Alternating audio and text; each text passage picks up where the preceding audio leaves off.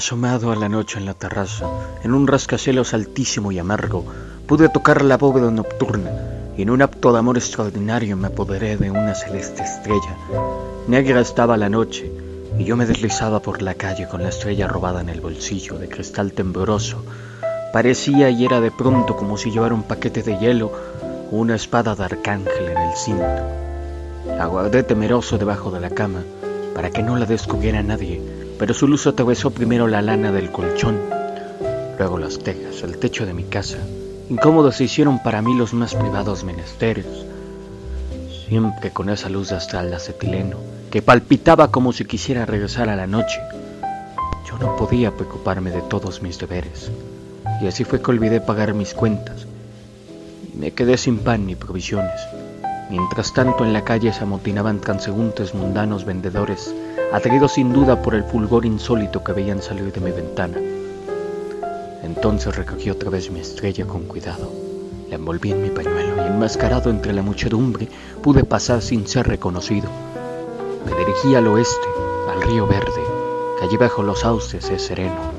Tomé la estrella de la noche, fría y suavemente, la eché sobre las aguas y no me sorprendió que se alejara como un pez insoluble, moviendo en la noche del río su cuerpo de diamante.